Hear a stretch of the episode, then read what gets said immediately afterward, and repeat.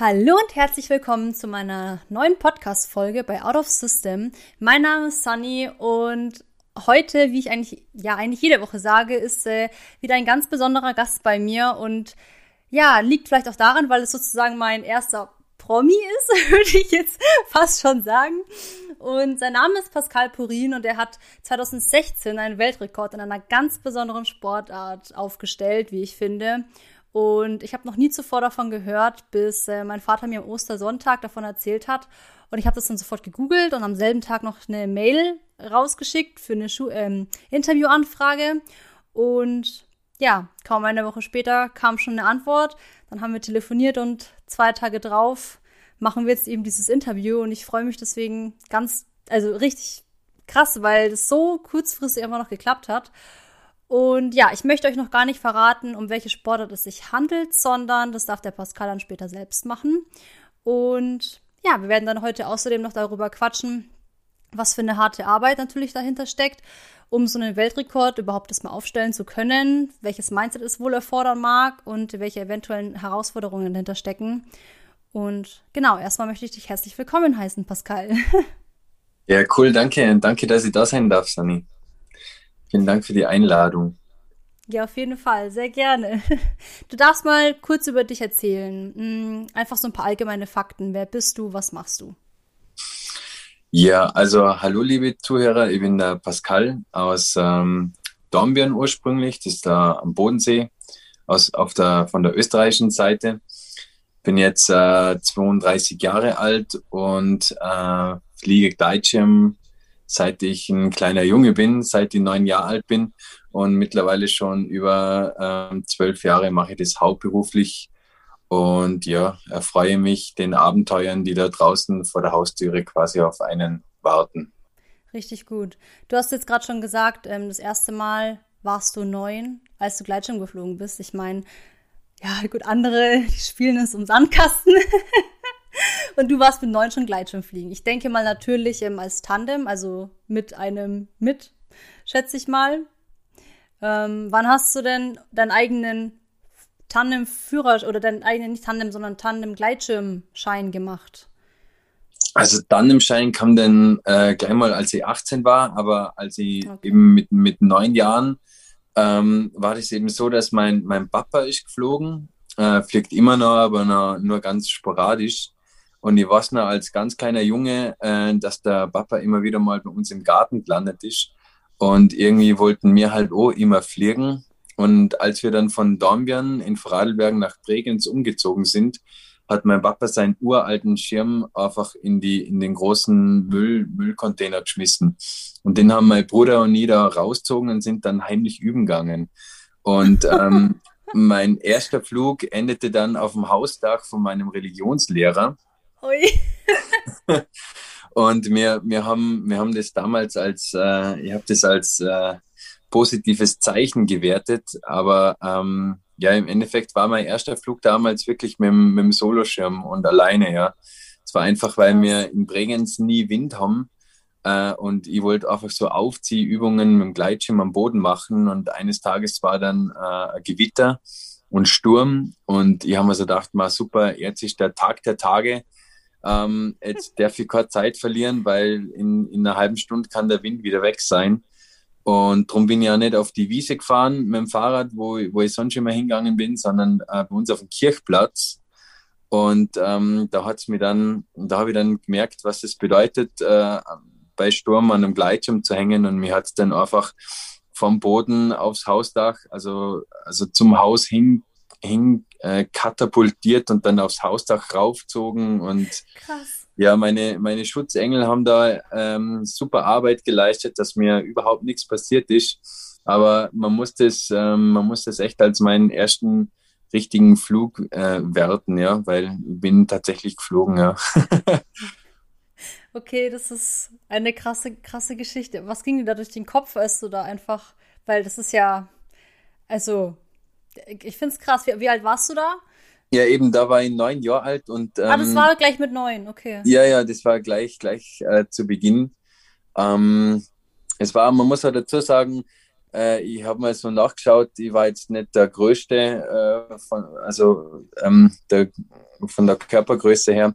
Und mit neun Jahren hat man so 35, 40 Kilo vielleicht maximal. Ähm, und die Schirme, die Gleitschirme sind immer auf einen bestimmten Gewichtsbereich ausgelegt. Also die gibt's von der XS-Größe bis XL und es hat dann immer so einen Gewichtsbereich äh, von 50 bis 70 Kilo Startgewicht und, und so weiter. Und äh, der alte Schirm von meinem Papa, der hat halt so einen Startgewichtsbereich gehabt, so von irgendwo 90 bis 110 Kilo oder sowas. Und, und das war natürlich für mich als, als 35 Kilo schwerer Junge äh, ein Riesenschirm, wirklich riesengroß. Und das Gurtzeug äh, war ohne ganz von, von, vom Jahre Schnee, ohne irgendeinen Hauch von Protektor oder sowas. Und, und einen Helm, Helm haben wir sowieso nicht gedacht. Und ähm, sobald ich den Schirm aufgezogen habe, hat es mir eben Richtung Haus katapultiert und ich bin dann wirklich, das hört sich an wie aus einem Film außer, aber es ist genau so passiert. Ich bin dann im ersten Stock zwischen zwei Fenster mit den Beinen gegen die Hauswand gedonnert und ähm, eben die ganze Familie, auch von meinem Religionslehrer, war da drin und die haben gemeint, es war schon ein bisschen ein älteres Gebäude, dass ein LKW da, dagegen gefahren sein muss. Der so einen Knall hat es gemacht. Ja. Und ich gegen die Wand und der Schirm eben im, im Aufwindband vom Haus halt da dann auf äh, übers, übers äh, Dach hat es mir dann gezogen. Und ich, hab, ich erinnere mich noch, wie ich versucht habe, mich mit den Händen an den Ziegeln irgendwie festzuhalten während es mir da so rübergeschliffen hat und ich habe mir nur so gedacht, fuck, fuck, fuck, fuck, fuck, jetzt passiert irgendein Scheiß. Und dann weiß ich ein paar Sekunden lang nichts mehr. Oh. Ähm, und das nächste, was ich, wo, wo ich dann äh, Erinnerung habe, ist, dass die, die, die Leinen haben sich eben dann in der Lawinen, äh, in der Schneelawinenleiter verhangen. Ich bin dann runterpurzelt und dann aber einen Meter über dem, äh, überm Boden haben wir die, die Leinen, die sich da in der Lawinenleiter verhangen haben, äh, gefangen. Und ich bin dann im Gurtzeug gehockt und nichts war passiert. Ja, und das war echt spannend. Und richtig, richtig cool war dann auch noch von meinem Religionslehrer. Da war dann, die waren ja dann mittlerweile alle vom Haus heraus und zum Schauen, was da ähm, gerade passiert ist. Und dann hat er so gemeint, ob, ob ich das meinem Papa jetzt selber erzähle oder ob er das machen muss. und ich habe dann gesagt, na, na, das mache ich schon selber. ich wollte es ja gerade sagen, also was hat denn dein Vater dann gesagt? Also wie, wie hat er reagiert? Ja, begeistert war er nicht da. Also ja, er hat gemeint, ja, jetzt ist, jetzt ist eh schon passiert, was will, was will man jetzt noch machen, nicht? Aber er wusste dann auch, dass wir, er, er wusste ja bis dahin gar nicht, dass wir seinen Schirm äh, entwendet haben. Also ab da war das dann kein Geheimnis mehr. Ja.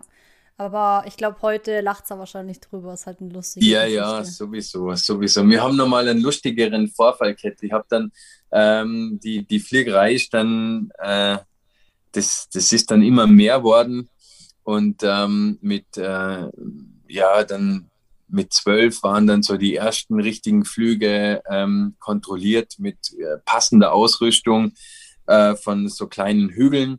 Und mit 14 durfte dann meine Ausbildung beginnen, also zum, zum normalen Sonderpiloten. Also damals hieß es noch Sonderpilotenschein, heute, heißt es äh, Paragleiterschein. Ähm, und als ich dann eben 15 war, bin ich dann mal äh, auf einen großen Streckenflug gegangen. Und da bin ich so 80 Kilometer von Vorarlberg aus ins Tirol rüber geflogen. Und meine Eltern haben sich äh, eineinhalb Jahre davor getrennt. Mein Vater lebte dann in Deutschland von dem Zeitpunkt weg. Und äh, da habe ich ja, also muss man dazu sagen, man darf die Ausbildung mit 14 anfangen, kriegt dann aber seinen Schein erst mit 16. Und mit 15 war ich quasi noch Schwarzflieger, wenn ich nicht in der Flugschule geflogen bin. Bin dann aber trotzdem fliegen gegangen und eben äh, habe da einen wunderschönen weiten Flug gemacht, eben circa 80 Kilometer Distanz war das von, von Vorarlberg, von Schniefis aus nach Tirol, nach Landeck. Und als ich das dann meinem Papa gesagt habe, ähm, war er sauer, dass ich ohne Schein fliegen gegangen bin. Und da war er eifersüchtig, dass ich es geschafft habe, zum so weit fliegen und er das noch nie geschafft hat. Und er war stolz auf mich, dass ich das herkriegt habe. Also das ja. war ein ganz schräger Gefühlsmix für ihn. Aber ja, war, war ganz lustig. Ja. Heute lacht man natürlich über die ganzen Sachen. Ja. Krass. Richtig, richtig äh, schöne Geschichte voll. Also das hat, kann man auch dann richtig gut seinen Kindern erzählen. Das ist einfach so eine richtig richtig gute Story. Ja, ich hoffe mal. Ich bin jetzt auch vor, vor sieben Monaten Papa geworden. Ich hoffe, dass mein Sohnemann ein bisschen ähm, weniger hart am Gas ist, wie ich das war. Weil für die Eltern glaub, das, ist es schon. Das, das, wird nur schlimmer, glaube ich.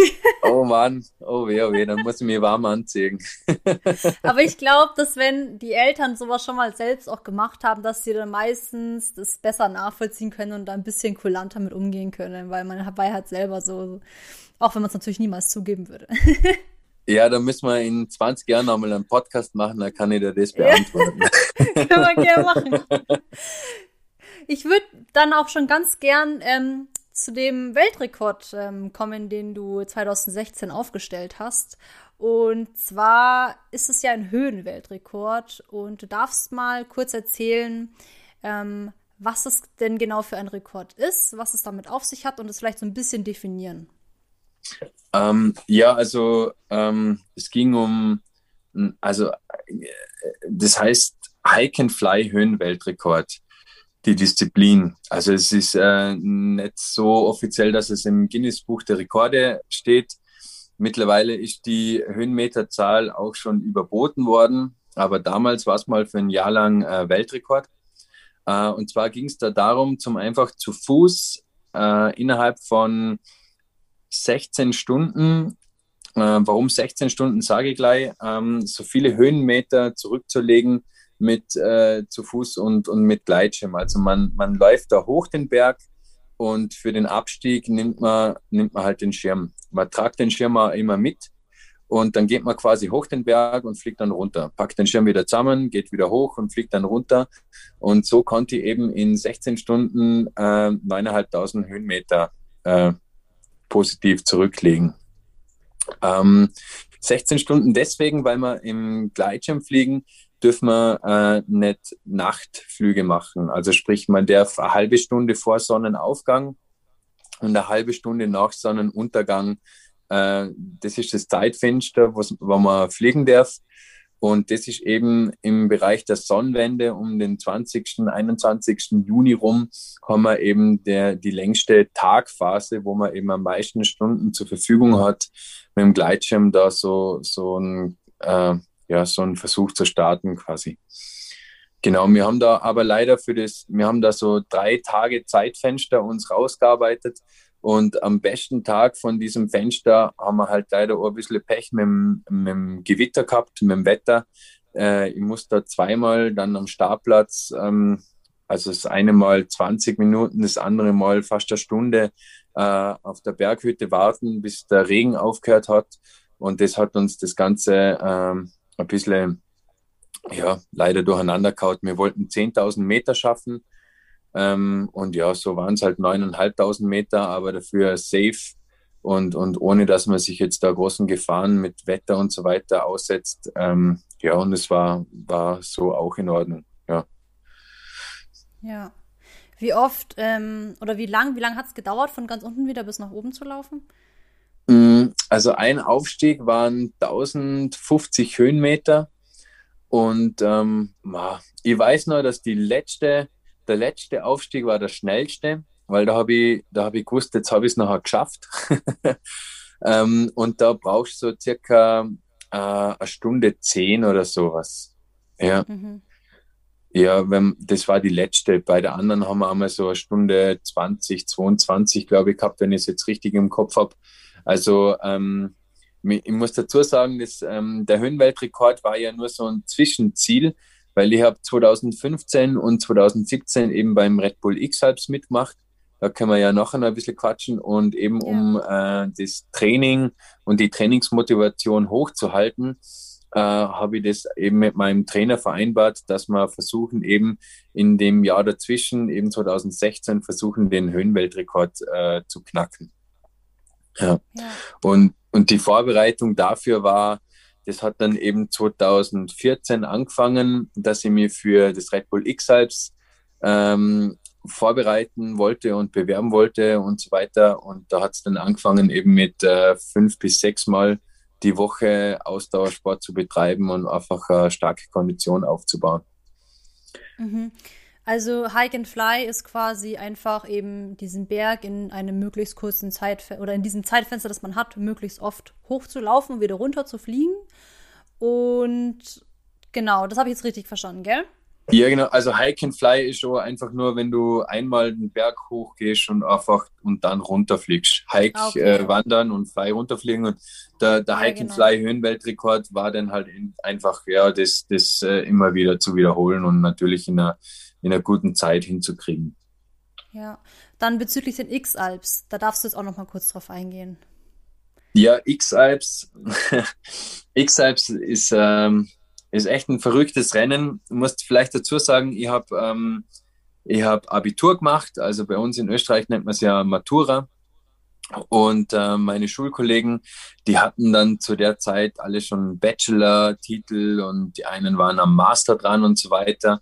Und für mich war das Red Bull X-Alps ähm, irgendwie zu bestehen und äh, aufgenommen zu werden ähm, und da vielleicht auch einen guten Platz zu machen und so, so ein bisschen wie eine Bachelorprüfung.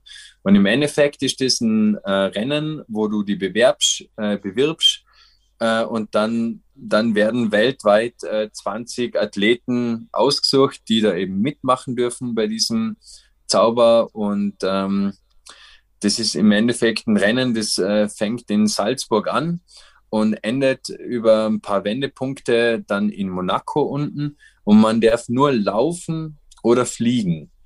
Also beim Kilometer geflogen.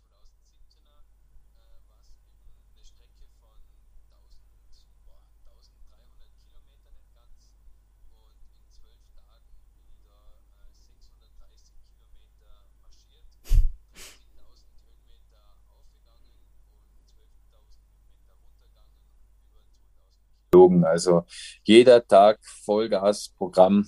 Und ja, für das, für das war eben das viele Training und auch der, der Höhenweltrekord. Äh, ja, genau so als Zwischenziel. Genau. Und da macht man, also ist es da auch was mit Höhenweltrekord? Oder? Nee, also da geht es einfach nur darum, dass du halt äh, von Salzburg äh, nach Monaco ah, okay. kommst. Und ähm, wenn du, du darfst jetzt halt, äh, du darfst nur laufen oder fliegen. Sprich, wenn jetzt ein gutes Flugwetter ist, nachher suchst du dir einen idealen Berg in deiner Nähe aus, dann gehst du da hoch, packst deinen Schirm aus und dann fliegst idealerweise 200 Kilometer weit oder sowas und dann landest du wieder irgendwo und dann packst du deinen Schirm zusammen und dann gehst du wieder weiter. Und so geht es von früh bis spät. Also von morgens um fünf. Hm? Der, der zuerst angekommen ist, hat dann quasi gewonnen. Genau, ja, genau. Okay. Ja. Und wie du gesagt hast, um 5 Uhr in der Früh ging es dann schon los. 5 Uhr geht's los und abends um 11 Uhr muss man da, wo man steht, muss man, muss man dann m, mm, pausieren. Ja. Und ähm, ich glaube, was, was vielleicht ganz interessant wäre äh, für den Podcast, ist eben das, ähm, das X-Alps 2015 ist total daneben gegangen. Und das X-Alps 2017, das war super da bin ich Sechster geworden. Und beim 2015er, äh, keine Ahnung, ich weiß es gar nicht mehr auswendig, 23., 25., irgendwo ganz hinten halt. Ähm, ah ja, ich muss mich korrigieren, 30 Athleten werden da eingeladen, nicht 20. Ähm, und beim ersten X-Alps war es eben so, dass, ähm, dass da so äußerliche Faktoren ähm, ich kennengelernt habe, die mich brutal stark beeinflusst haben. Ähm, zum Beispiel, ähm, jeder Athlet, der da mitmacht, hat so ein äh, GPS-Gerät dabei mit, äh, mit einer SIM-Karte drin, wo, wo ständig äh, in einer, auf einer Homepage quasi Live-Tracking nennt man das dann, deine, äh, wo jeder immer schauen kann, wo du gerade bist und was du gerade machst. Und äh, in meinem Kopf war es dann so, dass, dass, dass ich immer das Gefühl gehabt habe, dass, dass irgendjemand daheim am Computer sich die Hände über den Kopf zusammenschlagt und sich denkt, oh mein Gott, was macht er denn jetzt schon wieder, der Pascal? oh ja, und das, na, das hat mich, das hat mich echt fertig gemacht. Ich habe das und, und wo ich dann eben danach in der Analyse draufgekommen bin, das, ich, ich weiß ja das von keinem einzigen überlieferten Fall, dass mir das jemand gesagt hätte, dass eben diese Situation passiert wäre, dass jemand eben die Hände über den Kopf daheim zusammengeschlagen hat. Äh, das das habe ich mir alles nur in meinem Kopf ausgedacht. Ja. Und da habe ich mir eben dann gedacht, hey, beim nächsten Versuch, beim X-Alps, muss ich diesen Gedanken, den habe ich mir ja selber ausgesucht, gegen einen anderen eintauschen, den ich mir selber aussuche. Und zwar gegen einen viel besseren. Und da habe ich dann witzigerweise mal von, von Michael Jackson gibt es so ein geiles äh, Video, wo er, wo er in so einem Stadion mit, mit zigtausenden Menschen, so richtig geiles Jackson-Konzert, da singt er Heal the World, Make it a Better Place und alle drehen durch und die Unterhosen fliegen und die BHs fliegen auf, auf, auf die Bühne und äh, so habe ich mir gedacht, dann eben drehen die Leute daheim am Computer durch, wenn sie bei mir beim Live-Tracking zuschauen und mir wieder eine super Linie fliegen sehen und super Thermikanschluss finden und so. Und so war der Druck halt komplett weg. So habe ich so eine positive Welle, so, so ein positives Gefühl irgendwie mitgebracht und das hat uns irgendwie über die ganzen zwölf Tage dann begleitet. Das war, das war echt cool. Und da habe ich eben gesehen, dass, ähm, ich meine, das habe ich schon, schon öfter in meiner Fliegerei ähm, bemerkt, dass eben der Kopf das, das Wichtigste ist, was wir so zur Verfügung haben oder wo man, wo man arbeiten kann oder arbeiten sollte, halt jetzt äh, im Sport. Aber im Sport ist es nicht anders wie im Berufsleben oder in der Partnerschaft oder, oder beim Gärtnern. Ist, es ist meistens Kopfsache. Ja, ja. Das stimmt. Voll. Da, da stimme ich dir auch voll zu. Und ich glaube, auch wenn man eben solche Rekorde schaffen möchte, egal ob sie jetzt ein Weltrekord sind oder ein persönlicher Rekord, wenn man mit dem Kopf sagt, ich schaffe das eh nicht und anderer ist besser, dann, dann wird es äh, knapp. Also ich hatte, ich hatte auch schon ähm, vor ein paar Wochen auch einen Leistungssportler hier im Podcast, äh, der ist Bodybuilder, war auch schon auf der Bühne und der sagt auch, wenn du ähm, mit dem Kopf nicht dabei bist, dann schaffst du es nicht, weil du gehst an deine Grenzen wie in jedem Leistungssport. Deswegen, ja, da will ich dann später auch nochmal genauer darauf eingehen, weil ich das richtig interessant finde. Vor allem auch, wenn du beim ersten Wettbewerb 23. warst und dann plötzlich beim, auf, auf dem sechsten Platz das ist schon eine richtig gute Verbesserung. Glaubst du, dass da der ähm, Hike and Fly dazwischen dir auch was gebracht hat von deiner, ja, von deinen Fertigkeiten her? Naja, also natürlich Vertrauen in, in, den, in deinen Leistungszustand, was du körperlich so leisten kannst. Ähm, natürlich, weil wenn du mal fast 10.000 Höhenmeter in einem Tag gegangen bist, nachher, ähm, ja, nachher ist es einfach nicht so tragisch, wenn du weißt, okay, hey, jetzt ist Tag 7 beim X-Alps ähm, und jetzt musst du da wieder auflaufen und das sind dann wie Laufst drauf los, weil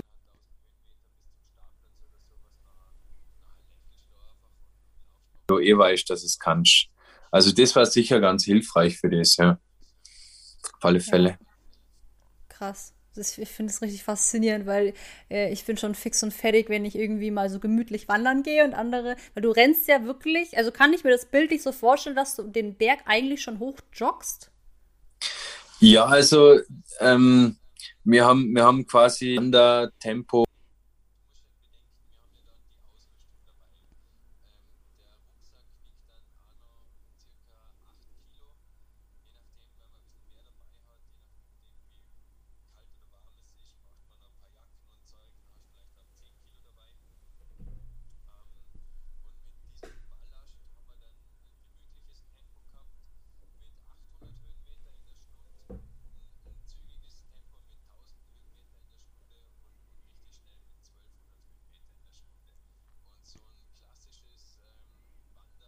wie, wie so diese Bergrouten ausgeschildert sind, ähm, rechnet man im Schnitt, also im Otto-Normalschnitt mit 400 Höhenmeter in der Stunde.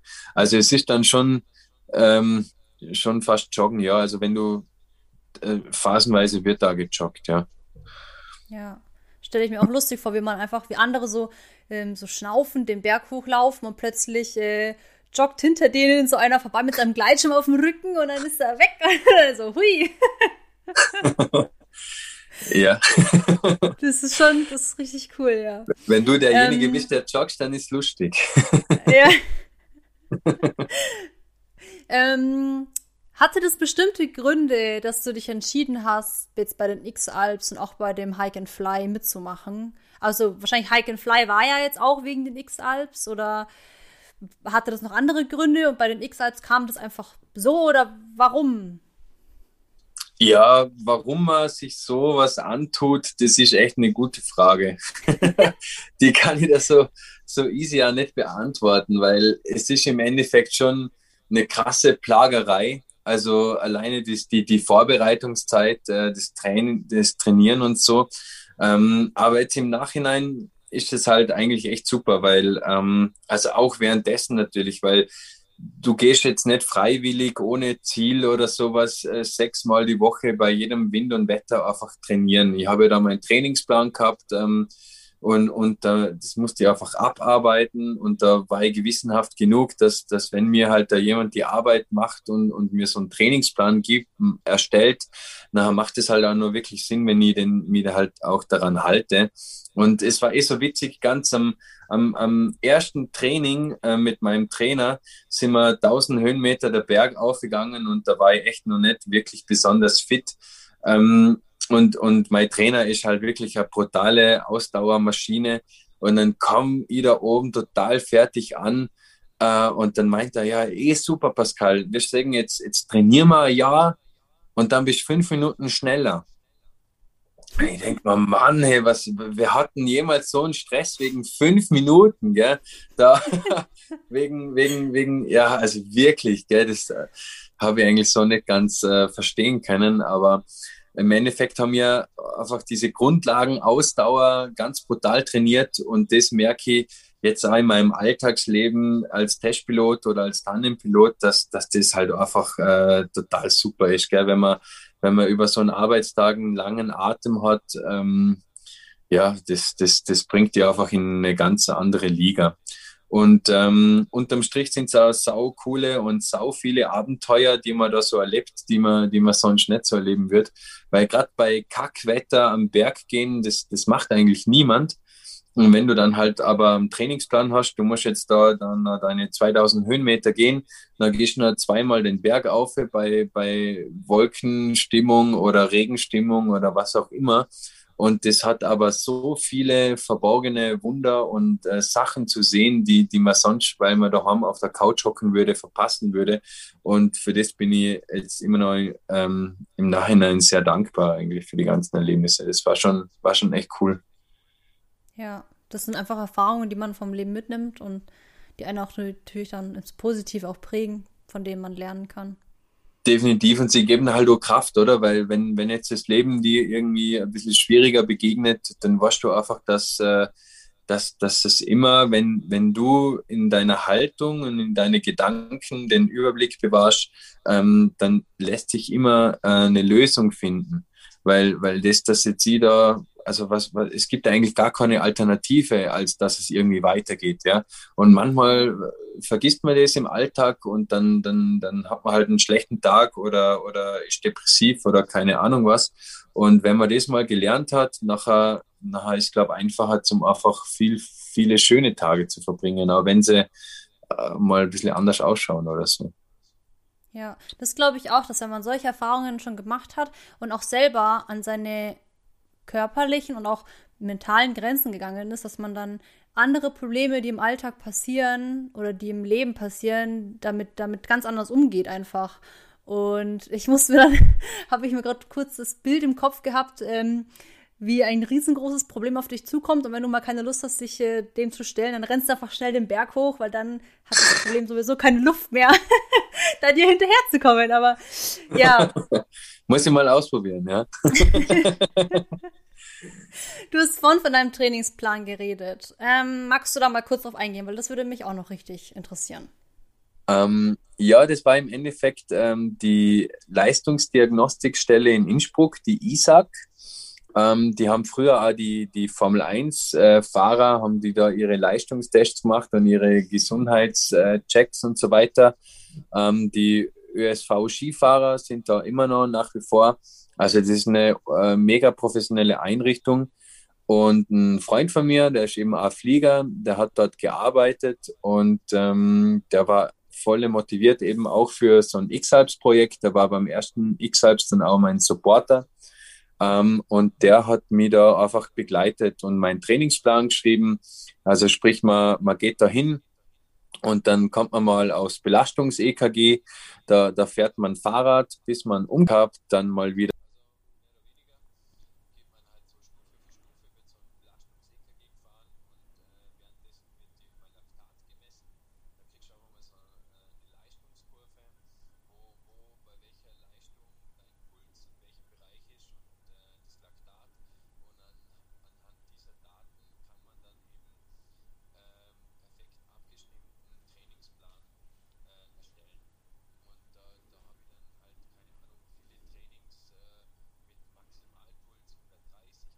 ein Reiztraining, wo ich Vollgas mit Puls 175 ähm, ähm, einen Berg auf muss und dann mal wieder ein Training auf der Laufbahn mit All-Out-Training äh, mit Puls bis halt gar nichts mehr geht und äh, so Intervalltrainings und so weiter.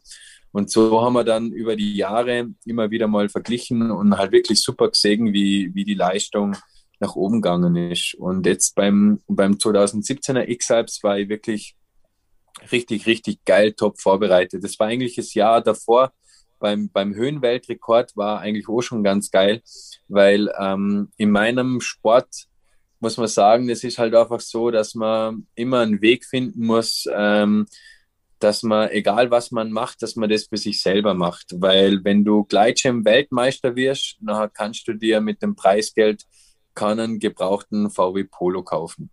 Also dem Geld wegen, also da ist leider nichts zu holen. Für das ist die Szene einfach zu klein.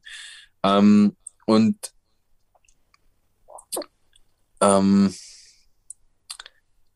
boah, jetzt habe ich meinen roten Faden verloren.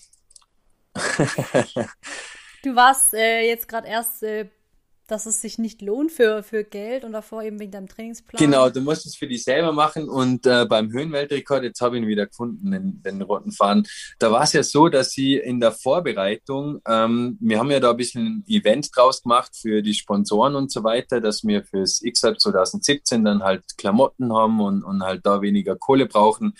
Ähm, und, und dann haben wir da ein Zelt aufgestellt und organisiert und, und äh, halt Bewirtung und Zeug und Sachen und das habe ich halt alles selber gemacht und da halt das Festzelt aufgebaut und, und die, die, die Tage vor dem eigentlichen Höhenweltrekordversuch waren mega anstrengend.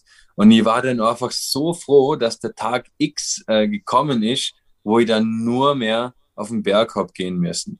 Und es war echt super. Also ich bin da nicht äh, eine Woche lang ausgeschlafen und, und da so gemütlich dahin, sondern ich habe voll gearbeitet, ich habe trainiert, ich habe mich für den Höhenweltrekord äh, körperlich vorbereitet, geschaut, dass rundherum alles passt, die Getränke organisiert, LKW gefahren und halt halt, was man so macht, wenn man ein Event vorbereitet.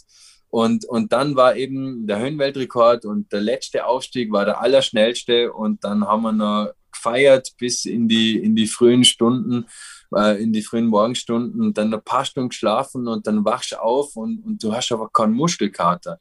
Du bist einfach, du bist einfach fit du bist vielleicht ein bisschen müde, das schon, aber, aber es ist nicht so, dass du jetzt komplett am Arsch bist oder sowas. Und das ist dann echt geil, wenn man, wenn man sieht, was man selber einfach so leisten kann. Das ist, das ist echt geil. Und beim, beim 2X-Alps war ja das auch so. Und da, da können wir vielleicht nochmal ein bisschen auf die mentale äh, Geschichte eingehen, weil, musst du dir vorstellen, ich bin ja in zwölf Tagen ähm, die Daten habe ich dir eh schon gesagt, 630 Kilometer Distanz und 30.000 Höhenmeter gegangen. Sprich, das sind jeden Tag 3000 Höhenmeter und ähm, 50 Kilometer Marsch. Das gehst du einfach jeden Tag. Und dann kommt nur die Fliegerei dazu.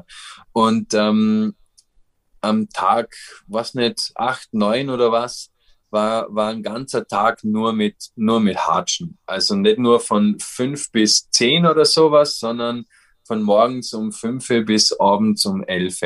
Der ganze Tag marschieren. Und das System ist ja ganz einfach. Links, rechts, links, rechts, links, rechts. Gell? Zum die Glück, Frage ist haben ja, wir ja nur zwei Füße. ja, eben. Und die Frage ist da ein bisschen, was, was machst du über diese vielen Stunden des Marschierens mit deinen Gedanken. Weil irgendwas denkt man ja meistens. Ja. Und ich habe eben da schon länger mal bemerkt, dass wenn man sich im Bereich von positiven Gedanken aufhält, man da einfach, es ist einfach besser für die selber, für die Laune, für die Stimmung und eben auch für die Leistung ähm, und für die Motivation natürlich. Und es war dann echt witzig, weil an dem einen Tag, ich weiß nicht, wie viel wie, wie weit wir da gegangen sind. Ich habe jetzt 70 oder 90 Kilometer im Kopf. Ähm, aber das ist auch nicht so tragisch. Auf alle Fälle am Abend war es dann so, dass ähm, das, mein Supporter-Team musste da außen rundherum fahren um den Berg. Und ich habe dann noch so 1500 Meter auf den Berg aufsteigen müssen. Da oben war eine Hütte. Da ist auch das Kamerateam hingegangen von, vom Veranstalter von Red Bull. Ähm, und die haben, die haben meine ganzen ähm, ähm, Essenssachen, Akku-Sachen für meine, für mein Equipment und, und Klamotten und halt alles dabei gehabt. Und, und das Ziel war eben, dass man sich oben bei der Hütte trifft und am nächsten Tag in der Früh dann runterfliegt und, und dann geht halt der Tag irgendwie weiter. Und nach dem ganzen langen Tag des Marschierens und dann da am Abend den Berg aufgehen, habe ich mir dann halt leider verlaufen. Und dann hat es regnen angefangen und ähm, ich habe dann kurz bevor es 11 Uhr war, weil ab 11, ab 11 Uhr durften wir uns nicht mehr weiter bewegen, weil wir haben so eine Zwangspause gehabt quasi, dass jeder Athlet dann halt doch noch ein bisschen zum Schlafen kommt. Und ich bin dann auf, eine, auf so eine wirklich ganz arme, aber total liebe, liebe Bergbauernfamilie bin ich da getroffen. Es war, und, und ich kann kein Italienisch und die haben nur Italienisch kennen. Ähm, und die haben eben Mama, Papa und so eine achtjährige Tochter ähm, und die haben mich dann da aufgenommen. Ich habe dann bei denen schlafen können. Das war voll cool. Aber durch das, dass ich Vegetarier damals war und mittlerweile Veganer. Ich auch. Ah ja, schön. Super. Hoffentlich gibt es bald noch viel mehr davon. Aber die haben mir halt nur ein Glas Milch und ein Pfirsich anbieten können. Und Milch habe ich halt schon jahrelang nicht mehr so pur getrunken. Gell? Das, das, das halte ich nicht aus. Also da reißt es meinen Magen wer, wer das nicht gewohnt ist, das ist halt nicht ideal. Und dann, dann habe ich halt, weil, weil das Kamerateam ja meine Verpflegung, mein, mein Gewand und sowas hatte, habe ich halt gar nichts gehabt. Und, und das, was ich dabei gehabt habe, war nass. Und ich war überhaupt total fertig von dem, von dem anstrengenden Tag. Gell? Und im Endeffekt haben wir dann äh, noch ähm, einen Schluck Wein trunken und ein bisschen uns versucht zu, zu unterhalten oder halt irgendwas zu kommunizieren, was halt so ging, gell, mit Händen und Füßen. Und es war ja eh schon spät. Auf alle Fälle habe ich bei denen schlafen können. Und ich bin dann vorm Wecker um, um 5 Uhr bin ich aufgewacht. Also ich muss da vorne sagen, in diesem notdürftigen Bett habe ich mir hingelegt und ich habe nicht gewusst, wie ich liegen soll, weil einfach alles wund war. Gell? Die, die Hüfte, die Oberschenkel, es war, es hat einfach alles wehtan. Oh je. und dann aber doch ziemlich erschöpft und müde bin ich dann irgendwann eingeschlafen und dann wache ich eben vor meinem Wecker ähm, um, um vor fünf auf und, und gehe so meinen Körper durch und spüre so in meinen Körper hinein und check ihn so durch und ich habe nichts gefunden, worüber ich hätte jammern können, weil alles wieder so war, wie es sein soll. Also ich war jeden Tag wieder, wieder so ähm, regeneriert äh, und, und fit. Das war, das, das, das, das weiß ich immer noch nicht ganz genau, wie das funktioniert hat. Gell? Aber ich glaube einfach, dass ähm, eine gute, positive, optimistische Einstellung ganz, ganz, ganz viel bewirken kann.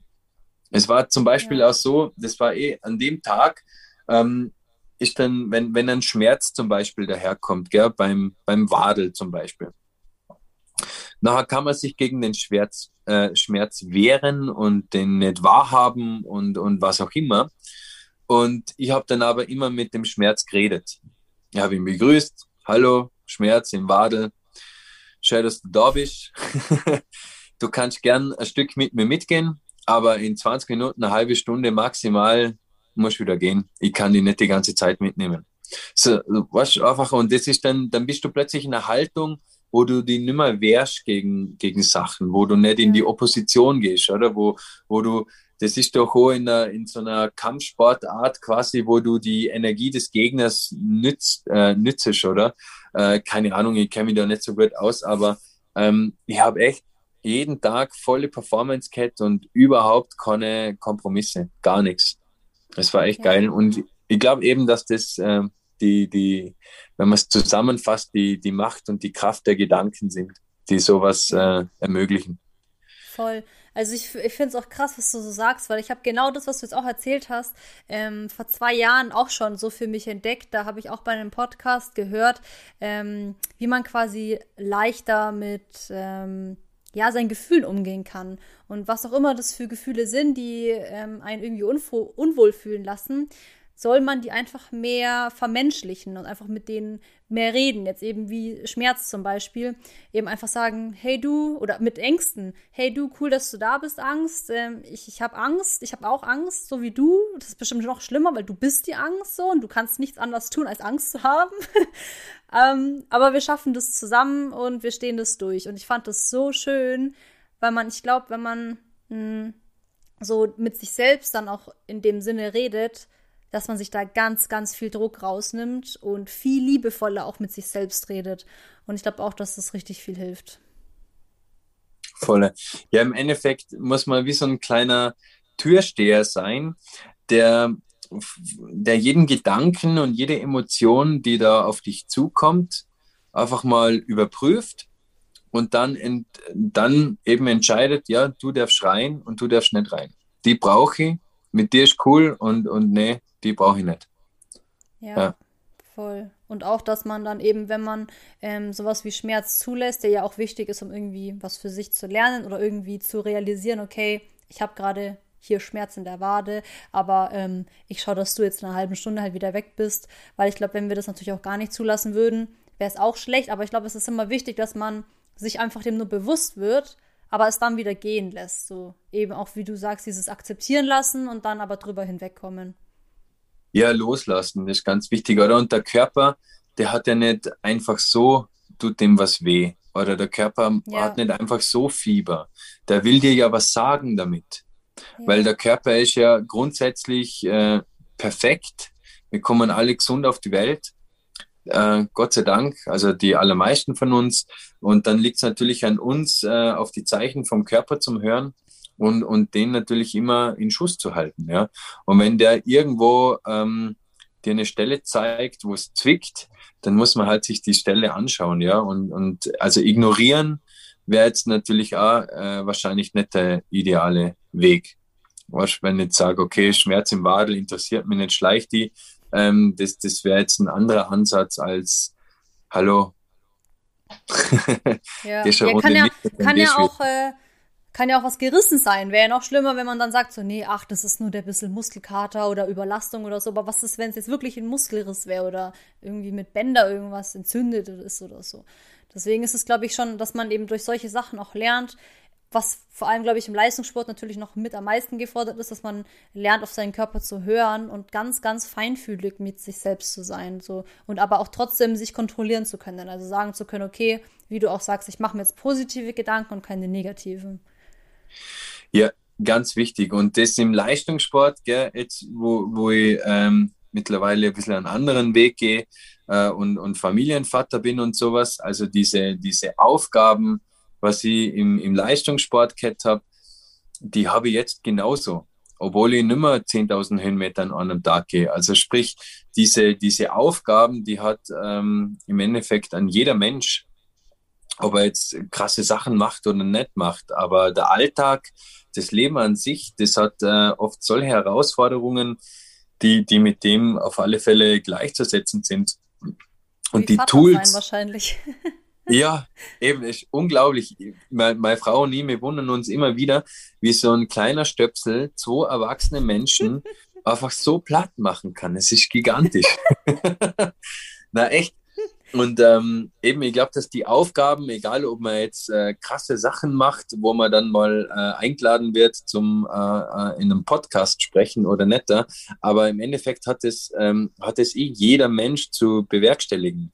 Und ähm, wenn man irgendwie mal den Schlüssel gefunden hat, um mit seinen Gedanken und Emotionen richtig umzugehen, ist das, glaube ich, ein Mordsbeschleuniger für, dass die Sachen eben runterlaufen und einfacher werden.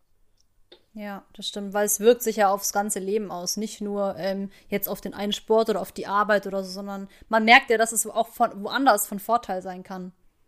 Ja, alleine mit dem geschissenen Corona-Wahnsinn heutzutage ist ja die, die normale Arbeit, was vor eineinhalb Jahren ganz easy war, plötzlich auch ein ein Weltrekord, das überhaupt zu bewerkstelligen, oder? Mit ja. den komischen Sachen, wie das teilweise läuft. Ähm, insofern, ja, da, da hat halt jeder Mensch äh, für sich seine Herausforderungen und ähm, ja, im Endeffekt geht es eh immer um dasselbe. Ja, ich glaube auch, auch wenn man jetzt schon ähm, relativ gut in ja, sich so entwickelt hat, dass man weiß, wie man sich positive Gedanken schafft, ist es vor allem jetzt richtig von Vorteil, weil ich glaube, dass natürlich jetzt nach einem halben Jahr Lockdown dann hier in Deutschland, ähm, ja, dass, das schon an den Nerven zehren kann, definitiv bei den meisten. Und wenn man weiß, äh, wie man seine Gedanken lenkt, wie man auch sich selbst im Griff hat und auf was man sich fokussiert, dass es immens hilft.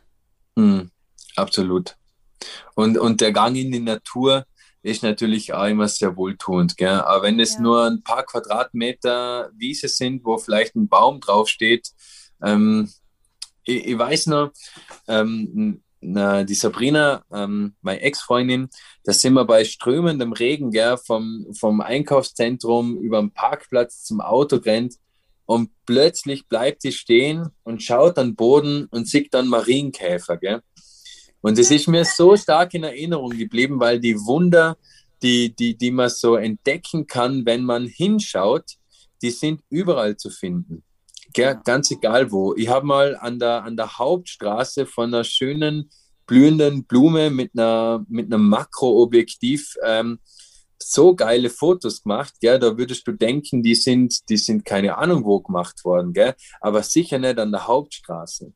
Ähm, es ist halt immer die Frage, wo schaue ich hin und auf was fokussiere ich mich. Und wenn ich eben eine optimistische Haltung habe, nachher kann ich auch irgendwo, äh, wo es vielleicht, wo die meisten Menschen eher was Düsteres sehen, was Schönes finden, ja. Und ich glaube, um das geht's, oder? Wo, wenn, wenn da der Fokus irgendwie bleibt, dass man immer versucht, das Positive zu sehen oder sowas, dann, dann kann man auch so ein Kabarett wie, wie das Corona und Lockdown und so weiter besser überstehen. Ja, das glaube ich auch. Also ich glaube auch, dass man, den, also ich weiß, dass man in allen Sachen das Positive sehen kann. Man muss nur wissen, wie so. Also man kann mir alles nennen, jede, jeden, jede Lebenslage, jedes Schicksal, jedes Problem, was auftritt. Ich kann dir instant sagen, was daran positiv ist, weil ähm, ich mich einfach auch darauf fokussieren will, weil natürlich kann ich es negativ sehen, aber es hilft mir auch nicht weiter. Also vor allem nicht mir, Na, dem Umfeld. Also meine Freunde, Familie, die würden ja auch drunter leiden, wenn ich ständig schlecht drauf bin. Ähm, hilft ja keinem weiter. Und wenn man dann eben auch ähm, wie diesen Marienkäfer eben irgendwas was sieht und einfach so schnell zu befriedigen, ist einfach so richtig, ja, durch Kleinigkeiten, die ja klein scheinen, aber eigentlich schon faszinierend sind, wenn man da einfach den, den Fokus drauf legt, wie, wie ähm, innerlich man auch schneller zufrieden wird. Ja, voll. Und wir sind einfach, glaube ich, auch ähm, wirtschaftlich, gesellschaftlich ein bisschen in die Irre geführt worden durch äh, Materialismus. Ja, voll. Und oder wenn, wenn ich nur glücklich bin, wenn ich wieder das Neue gekauft habe und den neuen Porsche habe oder was auch immer. Ähm, ja, ein Freund von mir, ja, der kann sich halt das leisten, gell, und der hat einen Porsche gekauft und dann habe ich einmal damit fahren dürfen und boah, geil und bla bla bla. Und dann sagt er so, ja, die ersten zwei Wochen ist es mega geil und dann ist es einfach auch wieder nur ein Auto, wo du die reinhockst und dann fährst du von A nach B. Ja, ja. also, also die, der, wer halt so seine Glücksmomente im Materialismus sucht, glaube ich, der, der, der muss lang suchen. Ja, auf ja. jeden Fall. Oder wird auch nur eben über eine kurze Dauer glücklich sein, weil das wahre Glück dann in einem selber ist. Genau, ja. Ja, aber ich glaube, das ist natürlich dann auch für diejenigen, die halt einfach diesen Ruhm, sage ich mal, schon mal hatten, die merken dann eben danach erst, okay, hey, das ganze Materielle hat mich gar nicht so glücklich gemacht. Und ich glaube, mm, dass es vor allem eben diejenigen wissen können, weil sie es schon selbst erlebt haben und für alle, die ähm, noch davor stehen und sagen, ich, ich hätte das gerne, die können halt erst das nachempfinden, wenn sie es empfunden haben. Deswegen glaube ich, ist es teilweise richtig schwer, sich da reinzufühlen und zu sagen, okay, ähm, wenn mein Lieblingsauto eben ein Porsche ist und ich will immer einen Porsche haben, dann hat man einen und dann macht er ihn dann doch gar nicht so glücklich, wenn man gedacht hat, dass man das aber halt erst weiß, wenn man einen hatte, weil man es mhm. davor halt einfach diese Vorfreude hat und, und einfach diese Erwartung darauf, glaube ich. Weißt du, wie ich meine? Ja, ja, voll. Ja, da war die Vorfreude wahrscheinlich dann erfüllender als das halbe Jahr nach dem Porsche. ja, das stimmt. Okay, also ich fand äh, richtig interessant äh, von dem Mindset auch und dass wir da auch ähm, ziemlich die gleichen Ansichten haben, finde ich auch richtig gut. Ähm, aber um nochmal äh, auf deine Wettkampf, äh, Wettkämpfe zurückzukommen. Ähm, was ging dir kurz bevor der Startschuss kam oder kurz bevor es an den Start ging und währenddessen? Was ging dir da so durch den Kopf? Außer War die positiven ja. Gedanken. Ja, ich habe echt gehofft, dass mir das nie jemand fragt. da hast du jetzt echt genau ins Schwarze getroffen. Muss ich da, muss ich. Muss ich da gratulieren, ja. Na, aber es war echt ähm, kurioserweise ähm, ist dann losgegangen mit 10, 9, 8, 7, 6 und dann habe ich mir gedacht so, fuck, Mann, na. Was mache ich hier? ich will nicht. Jetzt geht's los. Oh. Ja, es war mehr so ein Ding, weil ich habe halt gewusst, äh, dass jetzt einfach ähm, zwei Wochen lang nichts mit ausschlafen, jeden Tag voll früh aufstehen, voll viel marschieren, voll viel bla bla bla. Ähm, ich habe ich meine, wenn man so ein X-Alps-Rennen macht, ähm, wenn man, du musst dir mal vorstellen, für die, für die Geografen, die das anhören, gell, das startet in Salzburg, dann ist es nach, nach Slowenien äh, haben wir müssen zum Mangat, dann haben wir müssen äh, zum Chiemsee, dann zur Zugspitze, dann zum Gardasee, dann zum Matterhorn und dann nach Monaco runter. Alleinig, dass du dir die Strecke mal irgendwie im Kopf bewahrst, gell, ist schon mal so eine Sache für sich. Und ähm, auf dieser Reise gehst du halt wirklich an vielen Autos auf der Straße entlang, die dich äh, hoffentlich sehen und hoffentlich gerade nicht am Handy hängen und die über den Haufen fahren äh, auf so einer Strecke über so eine Zeit gehst du halt doch ähm, fliegerisch gewisse Risiken ein, weil du denkst, mal lieber fliege, als dass ich jetzt schon wieder zu Fuß gehe. Und ähm, du brauchst da über diese Zeit eben ein gutes Team an Schutzengeln und äh, dass das halt alles gut läuft, ja. Auch für deine Supporter, die übermüdet wieder das Auto irgendwo hinfahren und dir Essen richten und so weiter. Also ähm, es ist schon eine heftige Nummer und gewissermaßen, wenn man es jetzt eher nicht so optimistisch betrachtet, schon eine Zumutung für in vielen Bereichen. Und äh, das hat mir dann, glaube ich, auch am Start ein bisschen genervt, dass jetzt das jetzt tatsächlich alles losgeht und auch eine gewisse Angst äh, vor, dass ich wie 2015 vielleicht wieder versage oder sowas, ähm, hat vielleicht auch irgendwo noch mitgespielt und so.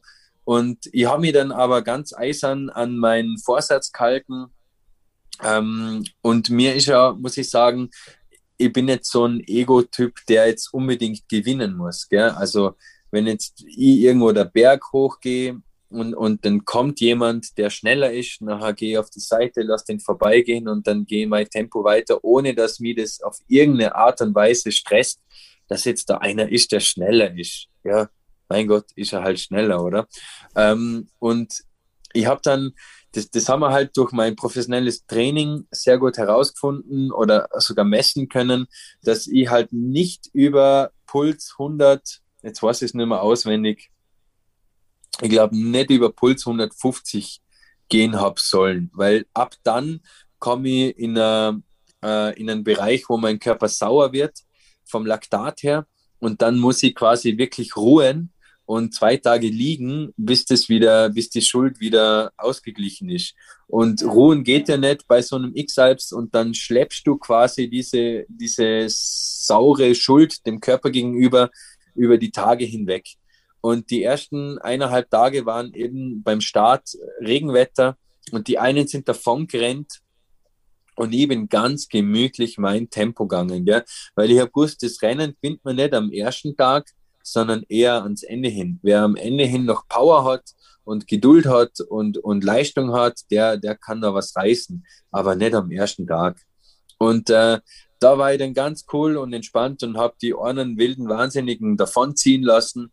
Witzigerweise hat es dann den ersten Escher, am, am, also ein Bekannter von mir, am ersten Tag zerrissen, der halt bei der Kälte bei dem, bei dem Regen äh, und dann körperlich übertrieben hat und dann hat er gleich mal irgendeinen Scheiß bei der Achillessehnekette oder sowas. Und da, da habe ich mich dann schon bestärkt gefühlt in meiner Entscheidung.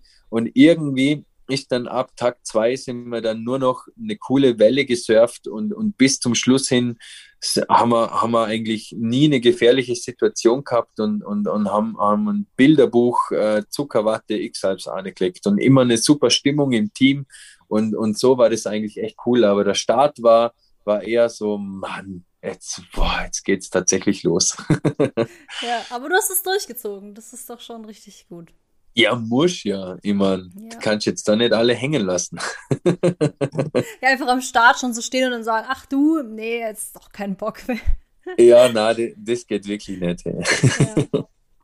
Ähm, ja, nachdem du den, den sechsten Platz gemacht hast und vielleicht auch bei dem ähm, Hike and Fly, ich glaube, das hat sich ja wahrscheinlich grandios angefühlt, da mitgemacht zu haben und auch so weit da vorne gewesen zu sein, beziehungsweise ja den Weltrekord äh, bei Hike and Fly aufgestellt zu haben für 2016. Ähm, wie fühlt sich das für dich heute an?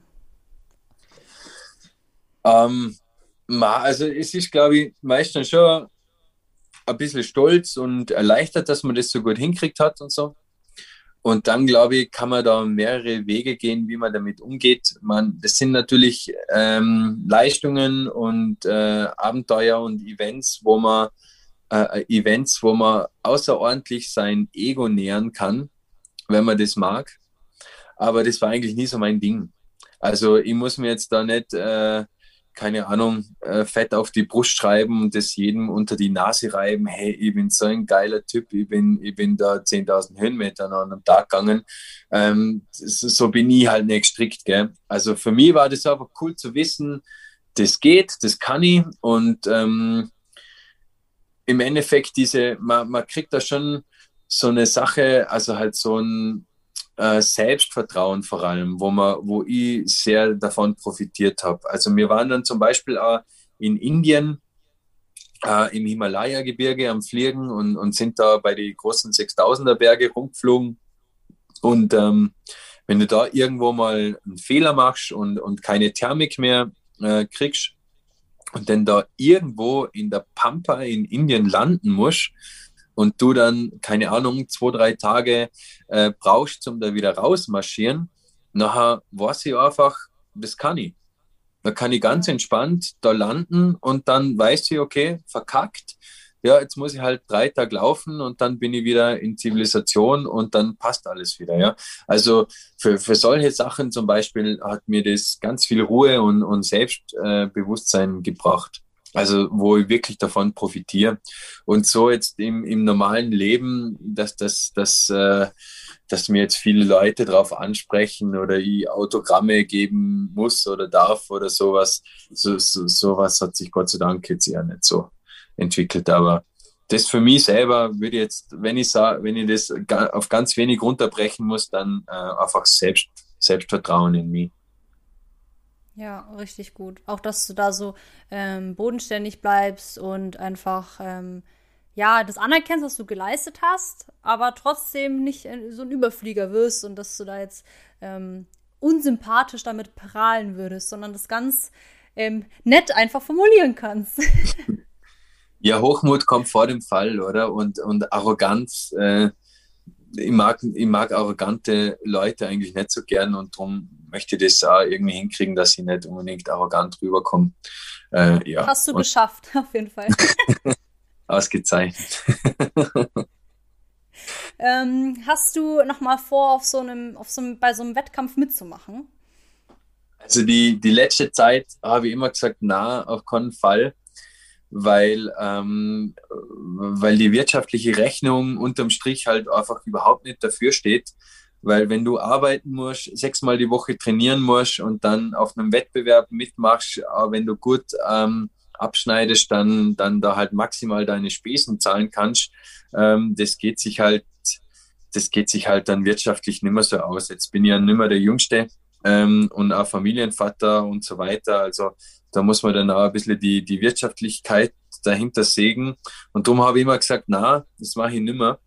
Aber ich glaube, wenn ich jetzt da irgendwie einen, einen, Sponsor finde, der, der mich so geil findet und das unbedingt möchte, dass ich da nochmal mitmache äh, und mir, keine Ahnung, ein Jahresbudget daherhaut, wo ich einfach nur trainieren gehen brauche und, und alles zahlen kann und, und so weiter und mich einfach vernünftig auf das äh, vorbereiten kann, nachher würde ich mir das eventuell schon nochmal überlegen. Aber ähm, ich bin jetzt nicht äh, sehr auf der Suche und ähm, ja, sollte es nochmal auf mich zukommen, wäre ich jetzt nicht total abgeneigt, aber ich gehe eher davon aus, dass, äh, dass sich mein Weg in andere Richtungen entwickelt.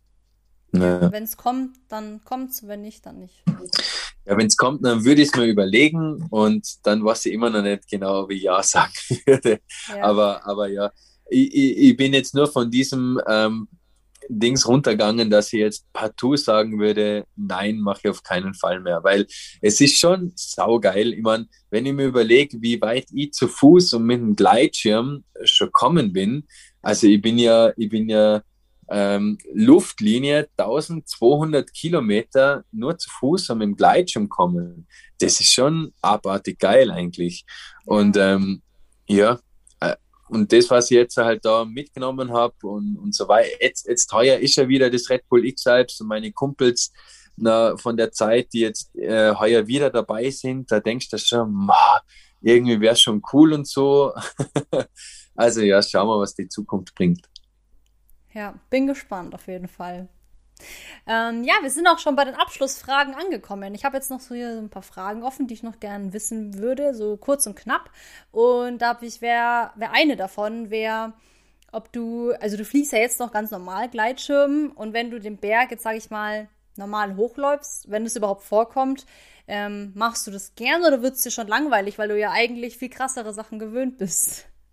Ach so, ähm, nee, also ich gehe jetzt mittlerweile, ich bin nach dem X-Alps, äh, dann ein Jahr lang habe ich gar nichts mehr gemacht, also wirklich gar nichts mehr.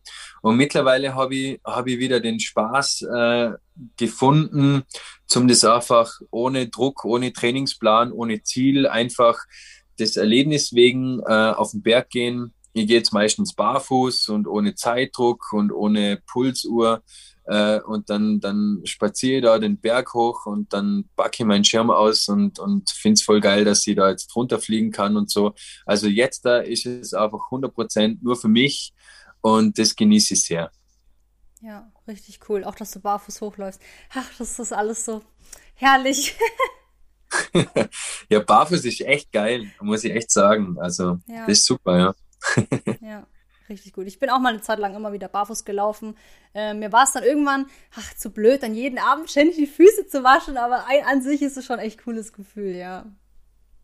Es reicht ja, wenn es im Herbst wieder sauber wasch. Ja, das stimmt, ja. Einmal, einmal jährlich dann. Was war das Gefährlichste, abgesehen von deinem ja, Unfall, sage ich jetzt mal, wo du neun warst, beim Gleitschirmfliegen, was da mal passiert ist? Mir ist, mir ist mal bei einem Testflug, ähm, da haben wir ein bisschen fahrlässig den Schirm umgebaut und ähm, während, der, während dem Manöver habe ich dann ähm, den Schirm verloren. Also da haben, haben sich die Leinen vom Schirm gelöst und zwar alle. Und dann war ich halt plötzlich ohne Schirm unterwegs und das war, war ziemlich semi-ideal. Also ich habe dann Gott sei Dank ganz schnell reagieren können und äh, habe meinen Rettungsschirm rausgekriegt und der hat den auch gut geöffnet und ähm, die weiteren Probleme waren dann überschaubar. Aber ähm, ich kenne eben von einem anderen Testpiloten, der, der in derselben Situation war, der das nicht überlebt hat. Also da habe ich, da habe ich wieder mal, äh, muss ich wieder auf meine Schutzengel-Crew äh, verweisen, die ganz gut auf mich schauen. Aber da habe ich echt brutal Glück gehabt, dass da nichts passiert ist, ja. Ja, krass, okay. Das ist, ähm, ja, da würde ich sagen, ist man noch mal so davon gekommen. Da wird man sich auch noch mal ein paar anderen Sachen auch noch mal bewusst. Ja, voll, voll, definitiv. Ja.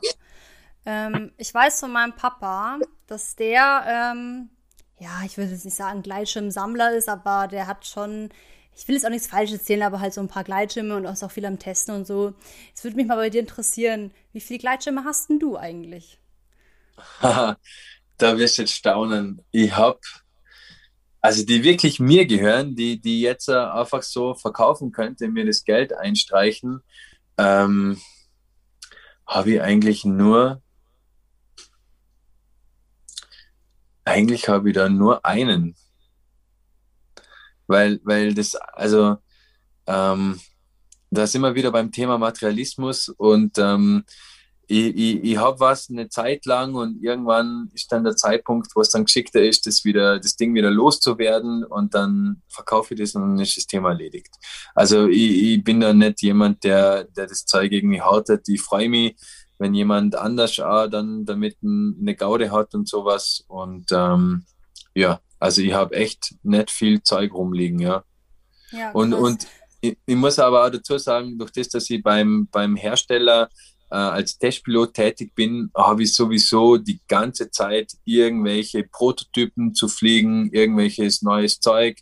Ähm, und, und ja, dann, du hast dann nicht, nicht den Bedarf, um dir selber einen Schirm zu kaufen.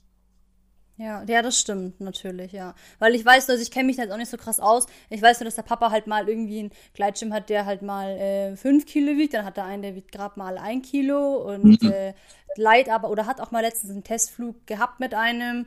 Und da habe ich aber dann auch immer, wenn ich mit ihm mal wieder auf den Berg gehe, habe ich das Gefühl, er hat einen neuen Schirm dabei. Zum Ausprobieren, ja, das ist dann ganz interessant. Deswegen dachte ich mir, vielleicht hast du ja irgendwie so für, ja, für, für jede für jede Laune einen Schirm. Ja, habe ich, hab ich eh meistens dann irgendwas rumliegen, aber halt nicht das eigene. Das ist dann halt von ja. der Firma wieder was und das, äh, ja. Aber ähm, so wie der Papa schaue ich schon, dass ich äh, eine Tandem-Ausrüstung habe, ähm, eine leichte Tandem-Ausrüstung habe, eine Bergsteiger-Ausrüstung habe, einen Streckenflugschirm habe ähm, und dann vielleicht noch so einen Freestyle-Schirm. Also so vier, fünf Ausrüstungen, sollte man als ähm, gescheiter Gleitschirmpilot schon daheim liegen haben. ja. Okay, ja gut, dann wären wir jetzt auch schon am Ende und ich habe nur noch eine hm, ja, Bitte eigentlich an dich oder einen Wunsch, den ich vielleicht noch äußern möchte. Und zwar, weil ich ja durch meinen Papa jetzt auf dich aufmerksam geworden bin, dachte ich mir, ähm, wäre es doch eine ganz nette Idee, wenn du ihn einfach jetzt mal hier grüßen würdest, weil ich glaube, er würde sich schon doll drüber freuen. Und ähm, ja, sein Name ist Toni und vielleicht äh, magst du da kurz was dazu sagen. ja, äh, sicher. Toni, du hast echt eine süße Tochter, die macht ähm, tolle Podcasts und ähm, danke, dass du das eingefädelt hast für mich. Und wenn du mal in Kärnten bist zum Fliegen, nachher äh, können wir uns gerne auf einen Café treffen. Super, das werde ich auf jeden Fall weiterleiten. So. Vielen lieben Dank. Ja, und an alle Zuhörer, ähm, heute ging die Podcast-Folge ein bisschen länger, aber ich glaube, dass das, also für mich war es richtig spannend, das alles, ähm, ja, sich so auszutauschen, ähm, auch weil ich mich über das Gleitschirmfliegen jetzt nicht ganz so krass auskenne und deswegen, ja, hoffe ich, dass es alle so genossen haben wie ich. Ich hoffe, du auch, Pascal. war, war echt super, ja. Genau, und dann höre ich alle anderen ja wieder bei der nächsten Podcast-Folge. Ich wünsche euch alle noch einen wunderschönen Tag.